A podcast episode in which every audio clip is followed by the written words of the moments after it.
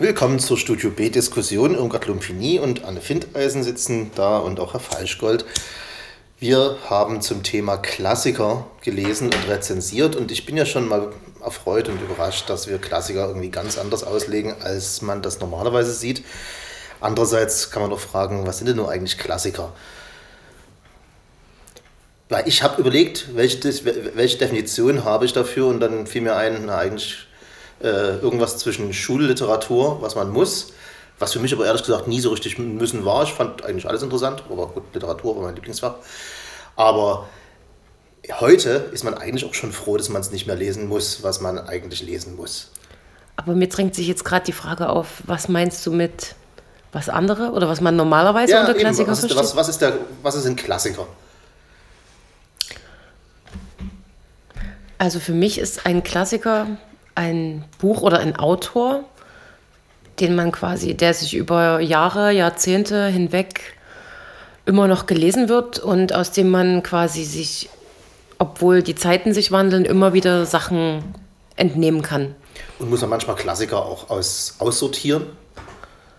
Auf jeden Fall, auf jeden Fall. Also weil ich hätte jetzt bei der Definition äh, das tatsächlich sogar noch weiter eingeschränkt und hatte gesagt, äh, das sind Autoren, die für eine gewisse Zeit äh, wichtig waren und äh, vielleicht Impulse gegeben haben oder viel gelesen wurden und äh, die aber diese Bedeutung über die Jahre auch verlieren können, wie zum Beispiel eben bei Lem oder behalten können, wie bei Neil Stevenson. Bei Hemingway bin ich mir zum Beispiel nicht so sicher. Der gilt als Klassiker, taucht aber heutzutage nicht mehr so oft im Kanon auf und äh, erfährt viel Kritik. Also ja. ich glaube, das wechselt. Und habt ihr nicht auch das Gefühl, dass es manchmal zu spät aussortiert wird? Ich bin froh, erwachsen zu sein und nicht mehr äh, Emile Solar lesen zu müssen. Aber das muss heute auch nicht mehr gelesen werden, weil ah. die, äh, die Literaturlesepläne, äh, zumindest bei den Abiturstufen, wechseln hierzulande sehr, sehr oft. Also es ist eine Frage teilweise von zwei, drei Jahren. Und, okay. äh, in meiner Schulzeit war das in Stein gemeißelt. Ich kenne mich, kenn mich da zu wenig aus, wie oft das wechselt und was überhaupt gerade aktuell gelesen wird. Ja gut, aber man hat ja so, so Sachen, die man, also ich kann ich mich erinnern, ich habe mir tatsächlich mal ein dreibändiges Werk gekauft oder drei Bände gekauft, schön eingebunden, Hardcover mit Leinen hinten und Goldschrift, Goethe Briefe.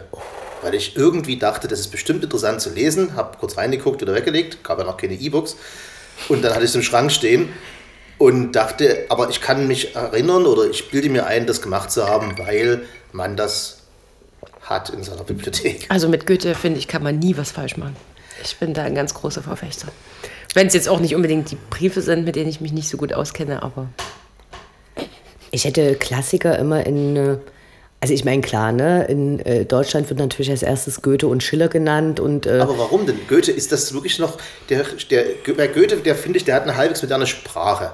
Aber es gibt auch dann irgendwann mal äh, Sprachen, die kein Mensch mehr spricht, bei einem Gedicht von mir aus noch. Aber auch Themen, irgendwie Madame Beauvoir, das habe ich so im Hinterkopf, da habe ich mal die Hälfte als Audiobook gehört. Bouverie. Bouverie, ja, siehst du, und äh, schon das zeigt mein Desinteresse. Es war stinkend langweilig, es war so eine leichte Emanzipationsgeschichte, aber wo man sagt, Leute, die Welt hat sich weitergedreht. Na, ich ich glaube, man muss Literatur schon im äh, Spiegel der Zeit sehen, äh, in, in dem sie geschrieben wurde, als zum Beispiel Simone de Beauvoir, die du, glaube ich, gerade im Hinterkopf hattest, die ist äh, mittlerweile, glaube ich, ähnlich wie du das mit Lem hattest, an vielen Stellen nicht wirklich lesbar oder super interessant, weil einen vielleicht auch die Auseinandersetzungen innerhalb der kommunistischen Partei in Frankreich nach dem Ende des Zweiten Weltkriegs gar nicht mehr interessieren. Trotzdem gilt sie als Klassikerin, weil sie ein paar damals eben wichtige Bücher geschrieben hat, die irgendwelche Anstöße gegeben haben.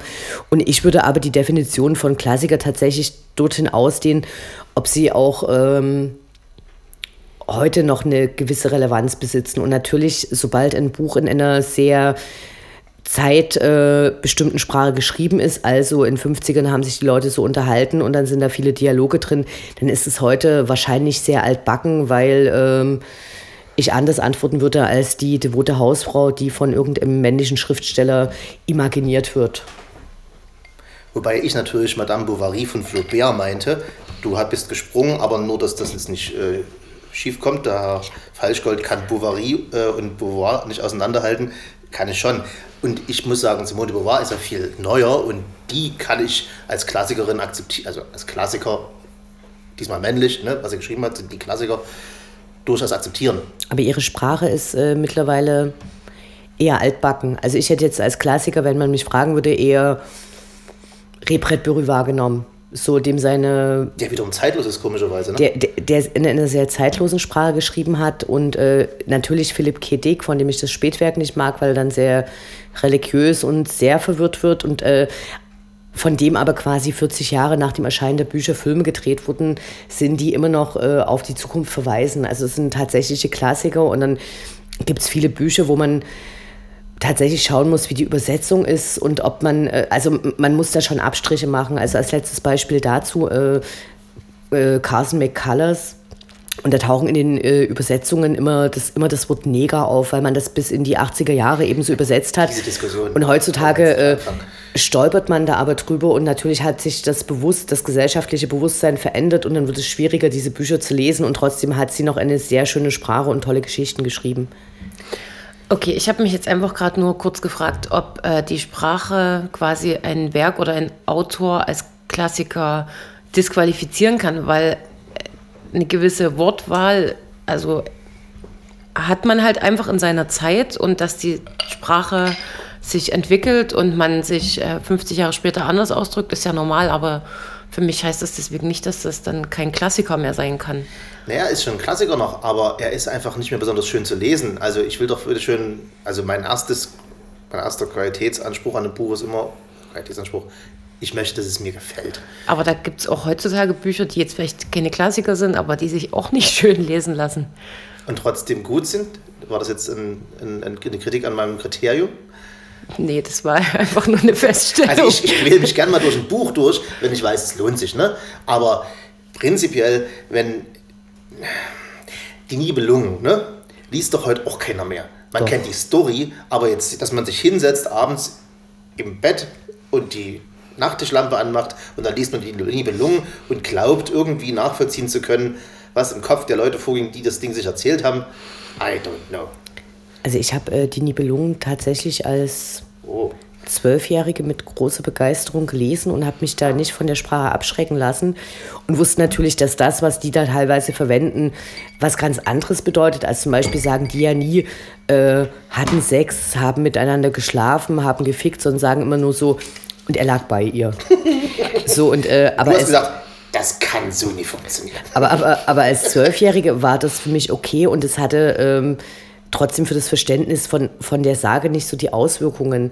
Ich glaube tatsächlich, dass es ähm, Schriftsteller und Schriftstellerinnen gibt, die äh, Werke geschaffen haben, wo die Sprache so zeitlos ist, dass äh, egal wie viel Zeit zurückliegt, trotzdem die äh, Schönheit der Sprache erkennbar ist. Also eben Philipp K. Dick, Truman Capote, Die sind ja alle erst 30, 40 Jahre. Also ich habe im Klassiker schon immer die 200 Jahre oder andersrum. Ein Buch aus, aus der Mitte des 19. Jahrhunderts. War das eine, eine Zeit, wo, wo nie so viel erzeugt wurde? Oder weil ich lese aus dem 19. 19. oder 20. Nee, aus dem 19. lese ich halt nichts mehr. Ich, ich habe manchmal immer, immer panische Angst im Kneipenquiz, wenn Literaturfragen kommen, dass irgendein Franzose aus dem 19. Jahrhundert rankommt. Weil die habe ich alle nie gelesen oder mal kurz angelesen. Meine Eltern hatten Solar im, äh, im Regal. Bäh. Ja, ich habe Aber da siehst du ja eigentlich schon das, was du vorhin gesagt hast, so ob Klassiker mal irgendwie ausgewechselt werden müssen. Also offensichtlich, wenn die Zeitspanne lang genug ist, Ja. ähm, merzt sich das wahrscheinlich selbst irgendwie aus. Das ist jetzt eine komische Formulierung gewesen, aber Ja, und noch äh, 50 oder 100 Jahre später liest dann vielleicht auch keiner mehr Goethe. Was ja, was ja auffällig war, oder sag du das mal? Also ich glaube, es hängt äh, stark damit zusammen, in welcher Zeit Literatur entstanden ist. Und dann sind eben die 1850er Jahre, nachdem da gerade äh, die ganzen Revolutionen und, und Revolutionsschübe in Frankreich vorbei waren, das sind, ist genauso viel geschrieben worden wie immer, aber es hat nicht so einen, so einen Eindruck hinterlassen und nicht diese Relevanz gewonnen. Und dann gibt es Zeiten, in denen passiert eben sehr viel Ja. und es gibt ganz viele Visionen dazu und dann kann es eben ein Klassiker sein. Und ich war jetzt zum Beispiel bei Neil Stevenson, der das 95 geschrieben hat, sehr, sehr dankbar, dass es eben heute noch eine Relevanz hat. Und diese äh, Fibel, die da erwähnt wird, die hat ähm, auf der ersten Seite ein Logo von einem kleinen Mädchen, was unter einem Baum sitzt. Und da habe ich natürlich sofort an den Kindle gedacht. Und witzigerweise äh, hat Google damals bei der Amazon. Entwicklung, äh, Amazon bei der Entwicklung äh, des Kindle das Labor Fiona genannt, nach der Tochter von diesem Ingenieur, also, der es entwickelt. So, und das ist natürlich noch nicht interaktiv, weil äh, es, es spielt da niemand, aber also da gibt es so, so, eine Anklänge und dann hat es trotzdem noch eine Relevanz. Aber ich glaube, äh,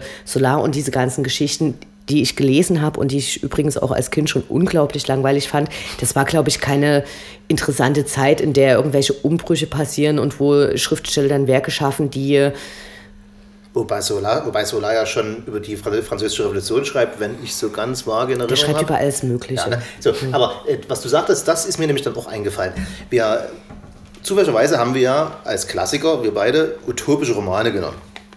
So, äh, das heißt, uns scheint die Zukunft etwas mehr zu interessieren als die Vergangenheit, könnte man denken. Oder auch die Auswechselspanne von Klassikern, die Schlagzahl scheint sich deutlich zu erhöhen, weil sich ja auch die Entwicklung, ganz blöd gesagt, der Menschheit enorm beschleunigt. Das heißt, wenn du, du hast ja diese, diese Logarithmusfunktion, diese E-Funktion, wo sich, wo, wo, wo eine, eine Kurve auf der X-Achse läuft, was immer es ist, Rechengeschwindigkeit äh, Informationen im Internet, die ganz allmählich ansteigen und dann kommt immer der, der, Knick und es geht ganz steil nach oben.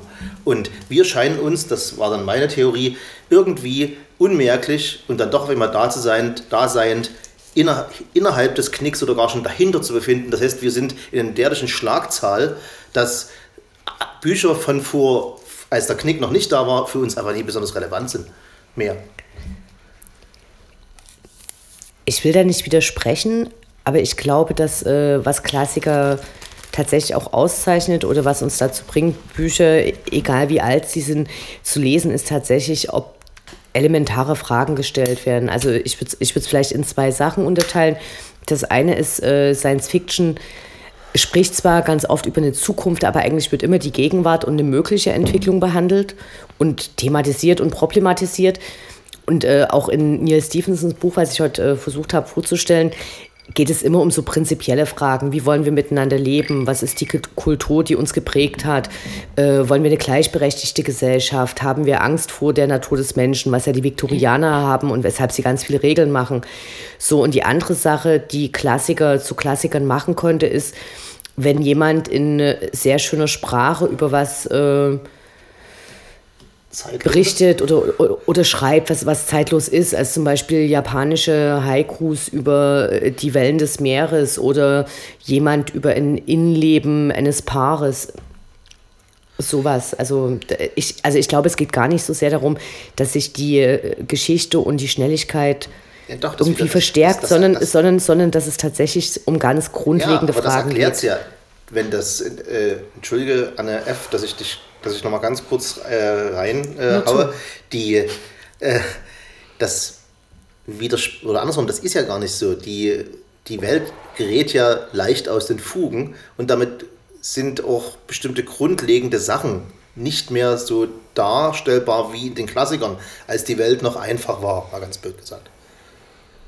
Also außer Liebe und Hass gibt es ja kaum noch Konstanten.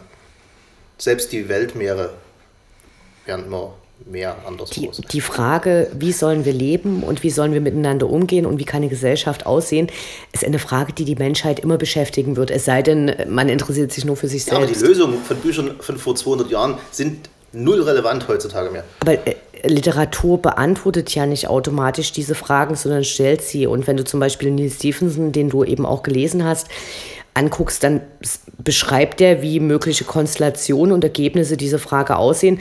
Aber was offensichtlich ist, diese Frage wird gestellt das und immer wieder neu verhandelt. Jahre alt. Dieselbe Neil Stevenson kann uns eine potenzielle Antwort geben auf unsere heutigen Probleme. Solar eher nicht. Philipp K. Dick ist 70 Jahre alt und da werden heute noch Science-Fiction-Filme danach gedreht. Und es sind genau diese Fragen, wie gehen wir miteinander um, wie sollen wir leben, wer hat Recht, wer hat Macht. Anna F., dein Klassiker, als der bleibt relevant, ne? weil es halt um das Basicste geht. Übrigens, ich habe beim Lesen. Ich weiß nicht, ob der relevant bleibt und ich weiß auch gar nicht, ob, der, ob ich den wirklich als Klassiker bezeichnen würde. Es ist eher der Autor, den ich als Klassiker bezeichnen würde, weil ähm, dieser Garten Eden ist, glaube ich, kein Buch, was jetzt wahnsinnig bekannt ist von ihm, ist mein Eindruck. Lustigerweise habe ich das Buch gelesen, fiel mir dann wieder ein, als du die Rezension vorgetragen hast. Und ich habe zudem so viele Bilder im Kopf. Ich habe das gelesen vor vielleicht 10, 15 Jahren.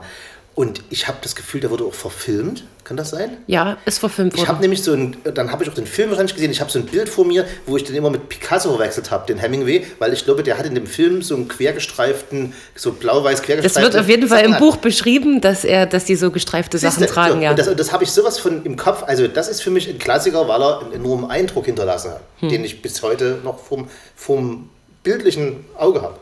Also das Buch hat den Eindruck hinterlassen Das oder Buch. der Film. Ja, wahrscheinlich an beides. Hm. Also, ja. Das ist auf jeden Fall verfilmt worden, habe ich gelesen, habe ihn selber aber noch nicht gesehen und wohl auch ziemlich zerrissen worden, die Verfilmung. Oder verrissen worden. vergessen. Ja. Fragen? Ich habe noch nie einen Zugang zu äh, Stanislav Lem gefunden und frage mich, ob ich das nochmal probieren soll. Ich habe beantwortet, eigentlich nie. Eigentlich nicht. Es ist, der, du, man, man muss den ein bisschen im Zeitkontext auch sehen. Der war halt im Osten sehr beliebt und kam auch so spät raus, weil er in Polen hatte man vielleicht mehr literarische Freiheiten, sehr Zeit, äh, sehr auf die Zeit eingeht. Als Beispiel in dem Futurologischen Kongress. Handlung ist wurscht. Äh, in den 70er Jahren geschrieben, 71, 72, tauchen ganz viele auf dem Kongress Diplomaten und Wissenschaftler aus, auf aus England oder aus den USA. Und da gibt es einen, einen, diplomatischen, äh, einen diplomatischen Zwischenfall, wo die Security des amerikanischen ähm, Diplomaten einen Inder erschießt und sich dann entschuldigt. So, so, also so eine, so, eine, so eine subversiven kleinen Sachen sind da drin, die man in der DDR verschlungen hat. Und heute sagt man, naja, toll. Also wenn man den Kontext gar nicht kennt, sagt man, ja, ist eine verrückte Geschichte. Also wie gesagt, der Futurologische Kongress ist ein reiner Haschisch-Film. Eine LSD oder, Oder äh, Haschisch? du, ich habe äh, nur eins von beiden probiert. Ich kann das nicht genau beantworten. Okay, und würdest du das, das äh, Werk von Hemingway jetzt empfehlen? Tja, das ist das, was ich auch in meiner Rezension versucht habe, irgendwie auszudrücken. Ähm, ich weiß es nicht so richtig. Also irgendwie ja, aber Ich kann das gesamte Werk von Hemingway empfehlen. Und zwar wir- wirklich aus ganz klassisch literarischen Gründen, weil die Sprache anders ist als andere. Ich es gibt ja so ein paar Schriftsteller, wo ich sage, das, der hat geschrieben, da brauchst du, da war vielleicht ein Lektor dahinter, aber du- da, da stimmt jeder Satz. Und die beiden, die mir da sofort einfallen, ist Kafka und Hemingway. Beide, bei beiden liest du jeden Satz und sagst so, also kannst du kein Wort mehr wegnehmen. Also ich würde auf jeden Fall mal noch ein anderes Buch von ihm lesen oder mehrere, um einfach einen Vergleich zu bekommen, weil im Vorhinein, als ich mich über das Buch Der Garten Eden informiert habe, habe ich auch äh, so Kommentare dazu gelesen, wie dass es halt anders ist als seine anderen Bücher. Also sicherlich wird sich die Sprache in den anderen Büchern nicht großartig verändern und der Stil wird gleich sein, aber vielleicht andere Thematiken, so dieses Ganze, wie er da die Frau auch beschreibt oder die Frauen, da, das macht er wohl anders als in anderen Büchern, habe ich so gelesen. Ich weiß nicht, ihr kennt vielleicht andere Bücher von ihm und Und abschließend Neil Stevenson kann man immer lesen. Man muss ein kleines bisschen eine, ein Faible dafür haben, dass eine Geschichte ausufernd ist und nicht immer sofort verständlich und man muss ein paar mehr Namen im Kopf sich behalten können als üblich. Also nicht bloß drei Hauptdarsteller, sondern 300. Also, nee, also ich fand es beim ersten Lesen viel, viel schwieriger, Sachen nachzuvollziehen. Und die Erfahrung, die ich mit Neil Stephenson gemacht habe, ist, dass alle Bücher, die von ihm neu erscheinen und in der Zukunft spielen, muss ich fünf Jahre liegen lassen. Und äh, danach habe ich aber eine Vorstellung davon, was das irgendwie bedeuten könnte. Und er hat aber auch eine äh, Barocktrilogie geschrieben, die ich sehr empfehlen kann. Und ähm, ja, das ist was, wenn man wirklich gerade Zeit und Lust hat auf dicke Schmöke und dann steckt da aber ganz viel drin. Also ich würde den immer uneingeschränkt empfehlen. Aber die modernen Bücher lese ich eben erst nach fünf Jahren und habe mir jetzt auch vorgenommen, mich nochmal an ein paar ranzutrauen, ähm, die ich nach drei Seiten abgebrochen habe, weil ich nicht wusste, worum es geht. Also abschließend, ganz drittes Jahrtausend, Klassiker. Daumen hoch oder Daumen runter? Das ist so eine blöde Frage. also von meiner Seite, ich kann es ganz klar beantworten, Daumen hoch. äh, Ich würde gute Bücher immer empfehlen. ich mache ein Smiley dahinter. Danke, das war Studio B. Auf Wiederhören. Anne äh, Findeisen und Herrn Falschgold. Bis zum nächsten Mal.